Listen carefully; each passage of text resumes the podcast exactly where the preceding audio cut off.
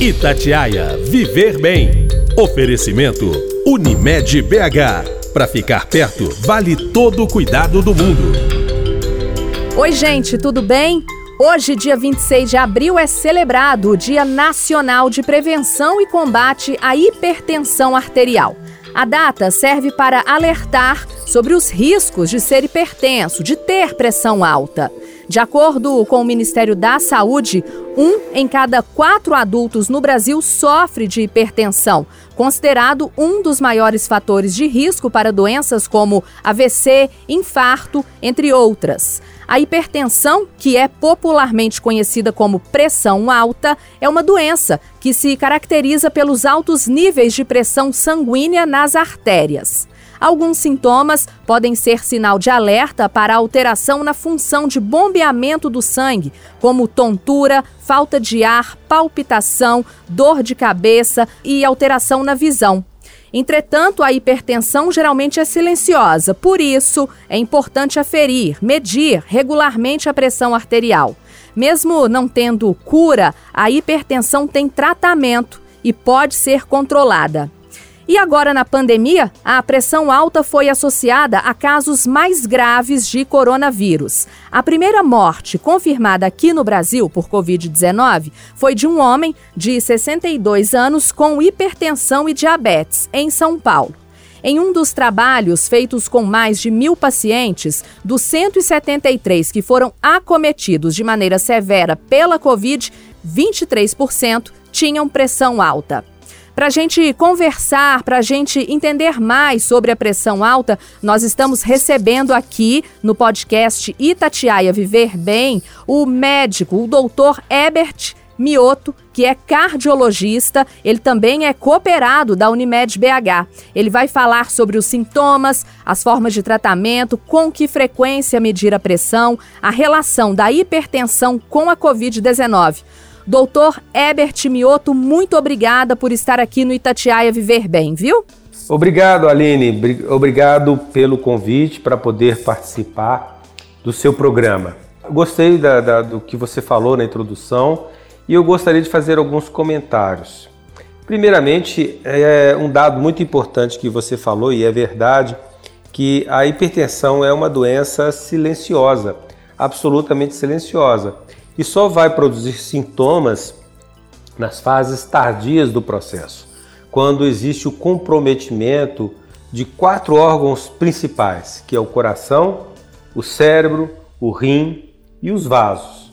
O vaso também é um órgão muito importante e ele sofre muito com a hipertensão. É então uma doença multifatorial. A hipertensão é uma doença que tem várias causas responsáveis. E a nós costumamos dizer que a hipertensão ela, ela é causada pela chamada síndrome metabólica. A síndrome metabólica ela é composta de várias entidades, como o não necessariamente todos estarão presentes no momento do diagnóstico, entretanto, podem estar presentes sim as, as maiores entidades. Então, seria o diabetes mellitus, o aumento do ácido úrico causando crises de gota, Pode estar presente também a infiltração gordurosa do fígado, pode estar presente também o aumento é, de fatores que propiciam a, a obesidade, tá? certos hormônios fabricados pelo, principalmente pelo tecido adiposo, e esse aumento da, da, da, da, da obesidade, principalmente a obesidade localizada na barriga, chamada obesidade abdominal, ela é um fator marcante, marcante nessa síndrome metabólica. E a pressão alta está frequentemente associado à síndrome metabólica. E você fez uma observação importante, que é mais ou menos 25% dos pacientes hipertensos têm formas graves da infecção pelo COVID. Mas isso é um dado estatístico, mas que merece uma análise especial.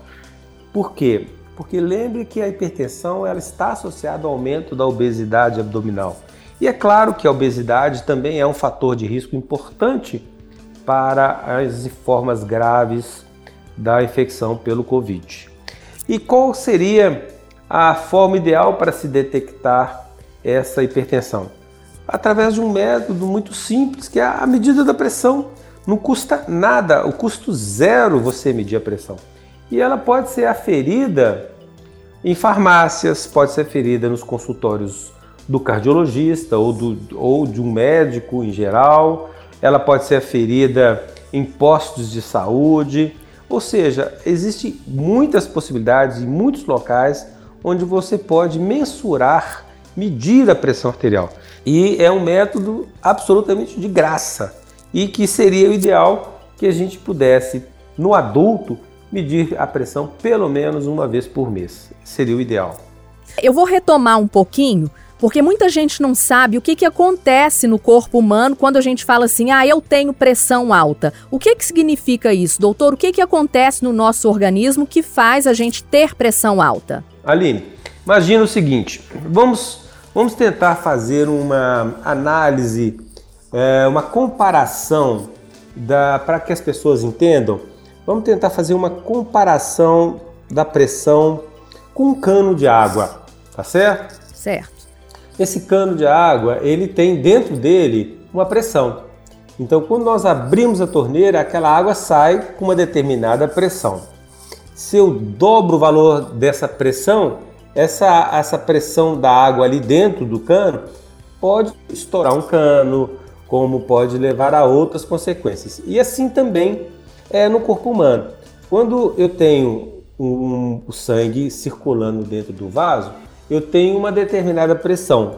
Essa pressão é dada tanto pelo diâmetro, do, a largura, o tamanho, o diâmetro do vaso, mas como também ela é influenciada também pelo trabalho cardíaco, pela quantidade de sangue que o coração ele ejeta no vaso a cada batimento.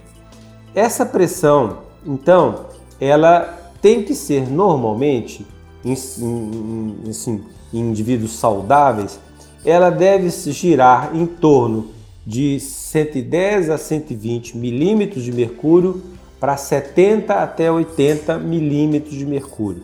Milímetros de mercúrio é a, é a unidade que a gente expressa esse valor da pressão, tá? Você pode expressar de diversas maneiras, mas no ser humano o habitual é expressarmos a pressão em milímetros de mercúrio. Essa é a forma usual. Então, num indivíduo saudável, como você, por exemplo, Aline, que você, eu acredito que você é uma pessoa saudável, a sua pressão tem que estar em 12 por 8, 12 por 7. Qualquer valor acima de 14 por 9 já é considerado hipertensão. Lembrando que é muito importante que a pressão seja medida o indivíduo tranquilo, sentado, com um aparelho de pressão no braço, ao nível do coração. Essa pessoa não pode ter ingerido café ou bebida alcoólica e também não pode ter fumado previamente, ou pelo menos nos últimos 60 minutos, ele ter fumado para que não altere a pressão, ok? Então, valores acima de 14 por 9 são é isso em duas medidas em dias diferentes em situação basal, você já pode considerar o indivíduo como portador de hipertensão. Qual e que valor que a gente dá para as medidas entre 14 por 9 e 12 por 8? É aquela faixa limítrofe, aquela faixa de transição, que, uma vez detectado, não significa que eu preciso tratar com medicamento, mas eu tenho que fazer intervenções do tipo atividade física, do tipo tirar o sal da comida, para que essa pressão não progrida até a hipertensão. Ô doutor, a gente está falando aqui mais sobre a pressão alta. E ter a pressão baixa também é um problema? O que, que a gente pode fazer? Aline, primeiro, não em pessoas saudáveis não existe essa história de pressão baixa. O que existe sim são pessoas que têm normalmente a pressão um pouquinho mais baixa. São pessoas normais, tá? Não é doença, que tem uma pressão no valor usualmente mais baixo. Eu já cansei de atender pacientes, principalmente mulheres jovens, que têm pressão de 9 por 6, 9 por 5, normal. Isso não é doença, isso caracteriza que essa pressão é a pressão da pessoa, tá certo? Sim. Essas pessoas que têm essa pressão mais baixa, muitas vezes pode acontecer delas terem desmaios com frequência, porque são pessoas que são é, que têm um, um, um grau de desautonomia, que tem um grau de alteração no sistema nervoso autônomo que faz às vezes que a pressão seja um pouquinho mais baixa. Mas isso não é caracterizado como doença. Isso pode ser tratado com hidratação adequada, pode ser tratado com uso de meias compressivas, tá? Não recomendo tratar com sal na boca, ou água com sal, ou leite com sal. Não recomendo. Isso não, não acrescenta ou não melhora em nada o quadro, porque pessoas que têm a pressão de 9 por 4, 9 por 5, normalmente é essa é a pressão usual, é a pressão normal para o caso dela essas pessoas têm que se manter bem hidratadas porque elas têm um tônus vasomotor, um tônus do vaso menor. E isso pode favorecer a ocorrência de quedas transitórias da pressão e às vezes com ou sem perda de consciência. Agora, aqui cabe uma outra, um, outro, um outro dado muito importante. Sim. Pacientes que têm pressão baixa por doença, aí sim é um dado preocupante. E vou te dar um exemplo. Uma pessoa que foi vítima de um infarto agudo do miocárdio e esse infarto foi grande o suficiente para levar a um comprometimento do coração, essa pessoa vai ter pressão mais baixa e isso recebe um nome, chama-se choque cardiogênico, ou seja, a pressão está baixa porque o coração ele não está sendo capaz de jogar sangue, de ejetar sangue no vaso com a pressão normal. Então, esse é um paciente muito grave e tem alto risco de vir a morrer por causa do infarto agudo do miocárdio. Entretanto, existem situações mais benignas que levam a pressão baixa. Por exemplo, uma pessoa que correu muito, fez uma, correu uma maratona, não se hidratou adequadamente, ele vai estar desidratado e pela desidratação a pressão pode ser mais baixa, uhum. certo? certo? Muitas pessoas podem ter pressões mais baixas simplesmente por causa da vasodilatação que ocorre após um exercício físico. Durante o exercício físico a pressão sobe e é normal que suba, podendo chegar a valores até de 18 por 8, 19 por 8. E durante a fase de desaquecimento, elas podem ter a pressão mais baixa. Pode chegar a ter pressão de 10 por 7, 10 por 6. Por isso que é importante, depois de uma corrida, a pessoa não interromper o exercício imediatamente. Ela tem que conseguir caminhando um pouco para que haja uma normalização gradual do retorno venoso de sangue para o coração e assim a pressão não cair rapidamente. Doutor, e a hipertensão? Ela é uma doença exclusivamente de pessoas mais velhas ou crianças e jovens? Elas também podem ter a pressão alta? Aline, a pressão alta, normal, essa pressão que você comentou no início do programa, que é uma incidência de 20 a 30% na população, essa hipertensão geralmente é a hipertensão do indivíduo mais adulto, aquele indivíduo que já está na meia idade para frente. É a hipertensão causada principalmente, como eu comentei, pela chamada síndrome metabólica. Entretanto, eventualmente, nós podemos encontrar a hipertensão na criança. Quando a hipertensão ocorre no adulto e não tem uma causa única, tem mais de uma causa, nós chamamos de hipertensão primária, tá? Ou hipertensão idiopática. Quando ela comete a criança e existe uma, uma única causa para essa hipertensão, vou te dar um exemplo. Quando você tem, por exemplo, um tumor na suprarrenal produzindo hormônio, um hormônio chamado cortisol ou aldosterona, essa hipertensão ela é, tem uma causa única, bem definida. Ela é chamada de hipertensão secundária.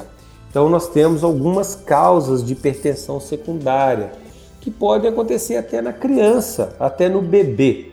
Vou te dar um exemplo bem concreto.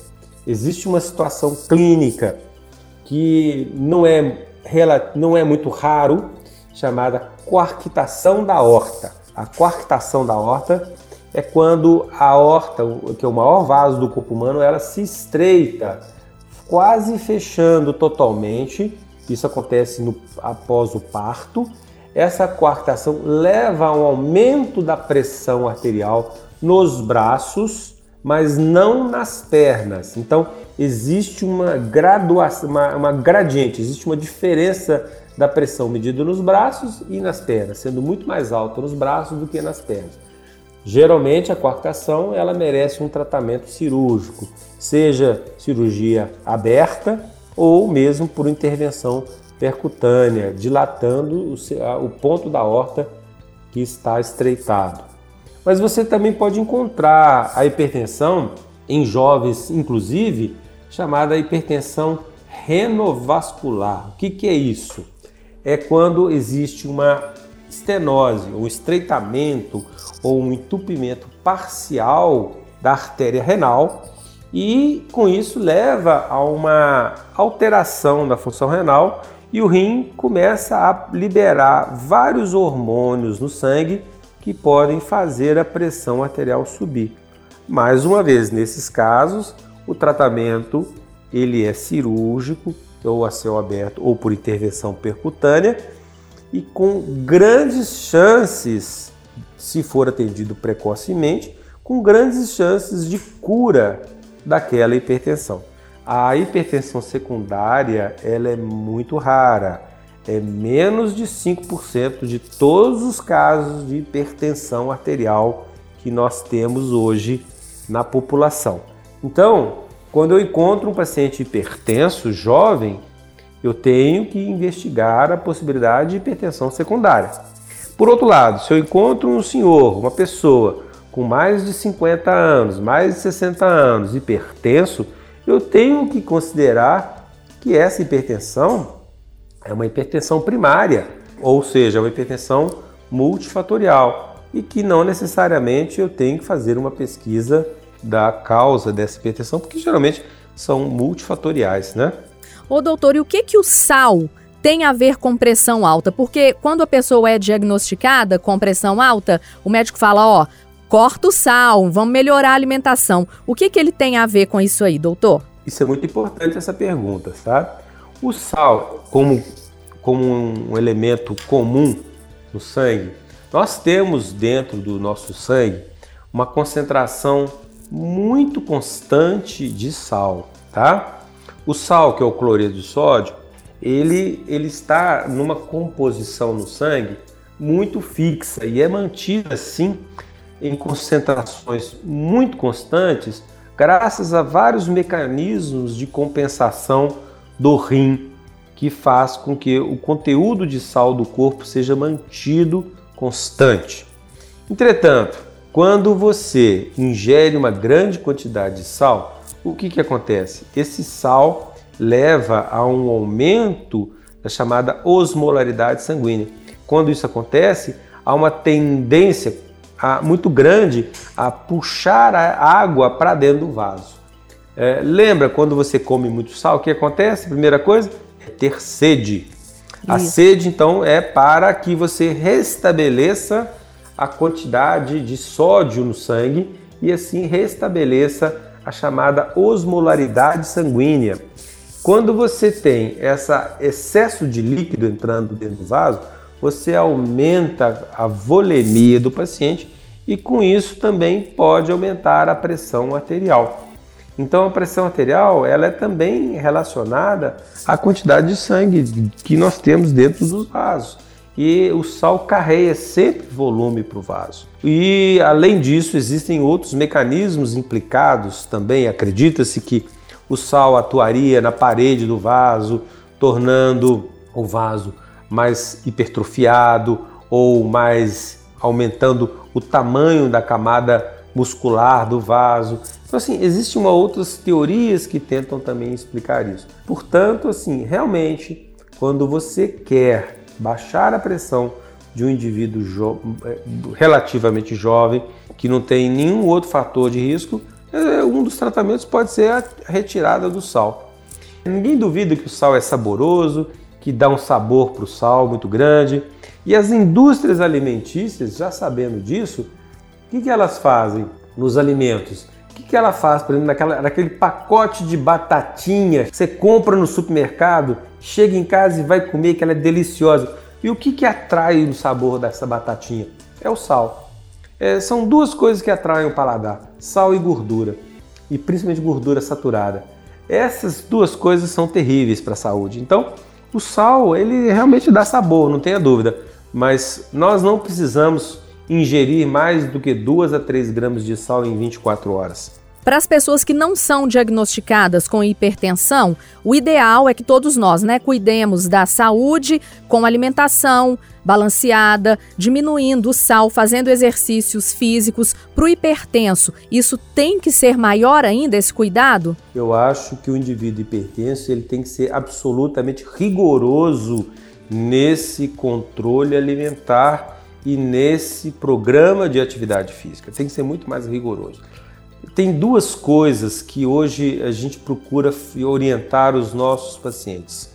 Primeiro, consumo de sal, como nós já falamos. Segundo, controlar a ingestão de carboidratos. A ingestão de carboidratos ela é excessiva no nosso mundo atualmente. Você tem carboidrato desde manhã até de noite, você come muito carboidrato. O carboidrato é uma fonte de energia muito fácil muito rápida, produz glicose de uma maneira muito rápida. E esse consumo excessivo de carboidrato leva a um aumento da obesidade. Hoje é, orientamos, inclusive os pediatras orientam as mães a não adoçar mais mamadeira, pelo menos até os 5 anos de idade. E também não acrescentar sal, para não criar esse vício pelo, pelo, pelo, pelo carboidrato. Carboidrato ele é apresentado em diversas formas, seja nas farinhas, seja na sobremesa, nos doces, nas frutas. Portanto, se nós optarmos por uma baixa ingestão de carboidrato, nós teremos que diminuir muito todo o carboidrato que vem de farinha branca, temos que diminuir muito o carboidrato que vem na, no, no, no, arroz, que vem é, é, no pão, e ficarmos só com o carboidrato das frutas, que já é mais que suficiente e é um carboidrato de, de, de complexo, então ele, ele, ele aumenta pouco a glicemia, principalmente o carboidrato das frutas. A alimentação saudável hoje deve, isso para o hipertenso é mais importante do que nunca, tem que ser uma alimentação com pouco sal, muita fibra, muita verdura, de preferência verduras cruas, como folhas, etc e pouca, pouco sal e pouca gordura. Ô, doutor, um fato importante também que eu queria destacar aqui é a hipertensão na gravidez. A futura mamãe que está escutando a gente, ela pode ter essa pressão normal aumentada durante a gravidez ou isso já vem de antes, antes dessa gravidez? Bom, Aline, existem duas situações distintas que vale a pena nós fazermos um comentário aqui. Existe a hipertensão específica da gravidez, que é conhecida como eclâmpsia, e existe a hipertensão crônica, que ela também continua durante a gravidez. Traduzindo isso em outras palavras, eu tenho aquela paciente grávida que não era hipertensa prévia, que fica hipertensa durante a gravidez. Essa hipertensão durante a gravidez, ela é causada pela gravidez, e pode culminar, inclusive, com vários eventos desagradáveis e perigosos. Então, é a chamada eclâmpsia, ou, como foi, já foi chamada por um tempo, hipertensão específica da gravidez. Essa hipertensão é perigosa, tem que ser tratada e às vezes o único tratamento que existe é a retirada do feto, a retirada da criança. Agora, existe também a paciente mulher que tem uma história genética de hipertensão que ela pode ficar hipertensa durante a gravidez e não caracterizar a eclâmpsia.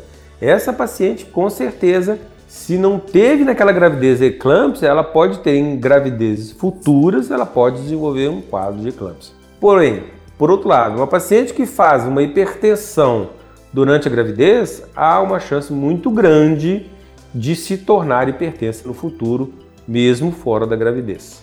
A hipertensa, que era hipertensa antes da gravidez, vai continuar hipertensa durante a gravidez. Não, não necessariamente podemos chamar essa paciente como portadora de eclâmpsia. Não adianta, o tratamento da hipertensão durante a gravidez é um tratamento muito diferente. Existem muitos medicamentos que são proibidos durante a gravidez. Por exemplo, existe uma classe de medicamentos chamadas de inibidores da enzima de conversão, que é absolutamente contraindicado durante a gravidez, por atravessar a placenta e poder causar problemas no feto. Então, essa gravidez, essa medicação não pode ser usada. Existem sim uma série de outros medicamentos que podem ser usados de uma maneira segura, sem problemas para o feto ou para a mãe. Ô doutor, agora o hipertenso e o coronavírus. O senhor, como médico, o que, que o senhor está vendo aí nos hospitais, no seu consultório? Quem tem pressão alta é mesmo do grupo de risco da Covid-19? Sim, nós consideramos, nós consideramos a hipertensão como um fator de risco para o desenvolvimento das formas graves da infecção pelo corona. Agora, isso é um dado estatístico, tem que ser interpretado como tal. Tem que ser interpretado é, com essas variáveis que eu comentei.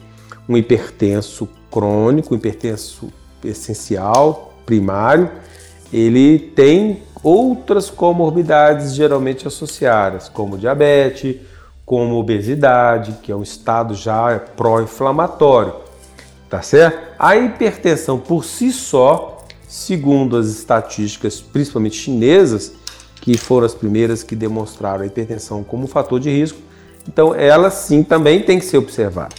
Cabe uma ressalva interessante de que existe um mecanismo muito comum proposto para a ligação do vírus com a célula. Para o vírus entrar na célula, ele precisa de um chamado receptor de enzima de conversão da angiotensina 2. Essa, esse receptor ele existe em todas as células, porém mais frequentemente nas células do sistema respiratório, que é a porta de entrada do vírus. Essa, esse enzima de conversão da angiotensina 2, ela aumenta mais nos pacientes hipertensos. Então, uma possível explicação do porquê o hipertenso tem mais chance de desenvolver forma grave é porque ele tem muito receptor de, da enzima de conversão da angiotensina 2 nas suas células. E é ali que o vírus entra para dentro da célula. Ô doutor, e na sua opinião aí, pelo que o senhor vê no seu consultório, nos seus atendimentos, a Covid afetou o cotidiano de quem tem hipertensão? Sem dúvida.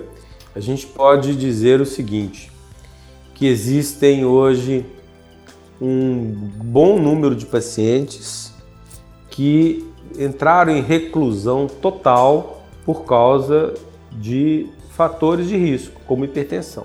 Eu tenho pacientes que têm conhecidos também que têm mais de um ano que não saem de casa, que não saem de casa, que não, não vão sequer na esquina.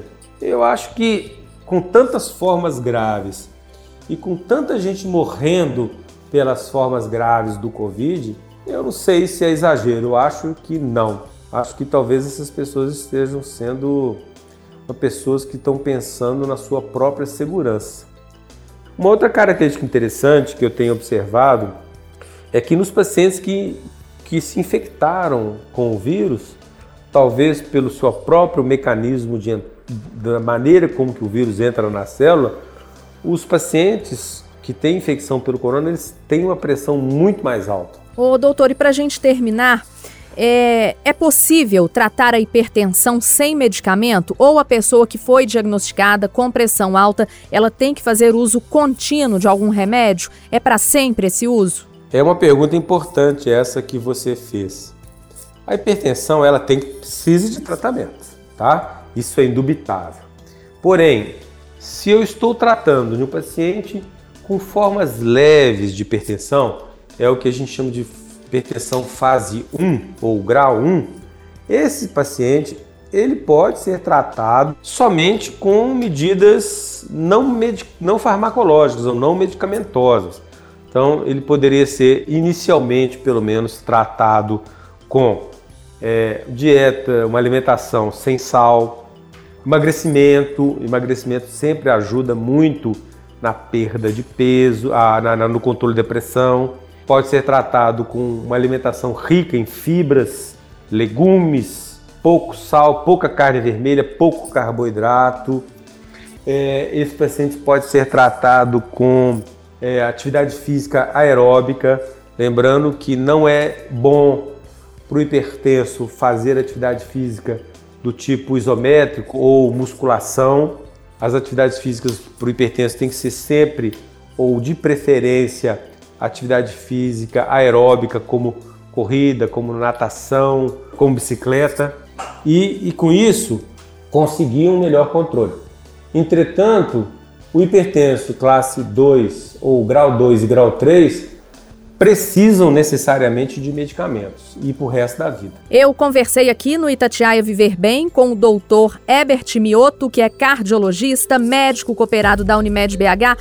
Doutor, muito obrigada por todos os esclarecimentos sobre a hipertensão, sobre a pressão alta, viu? Obrigado, Ali. Na semana que vem eu volto abordando outro tema sobre a nossa saúde. Até lá. Itatiaia Viver Bem. Oferecimento Unimed BH. Para ficar perto, vale todo o cuidado do mundo.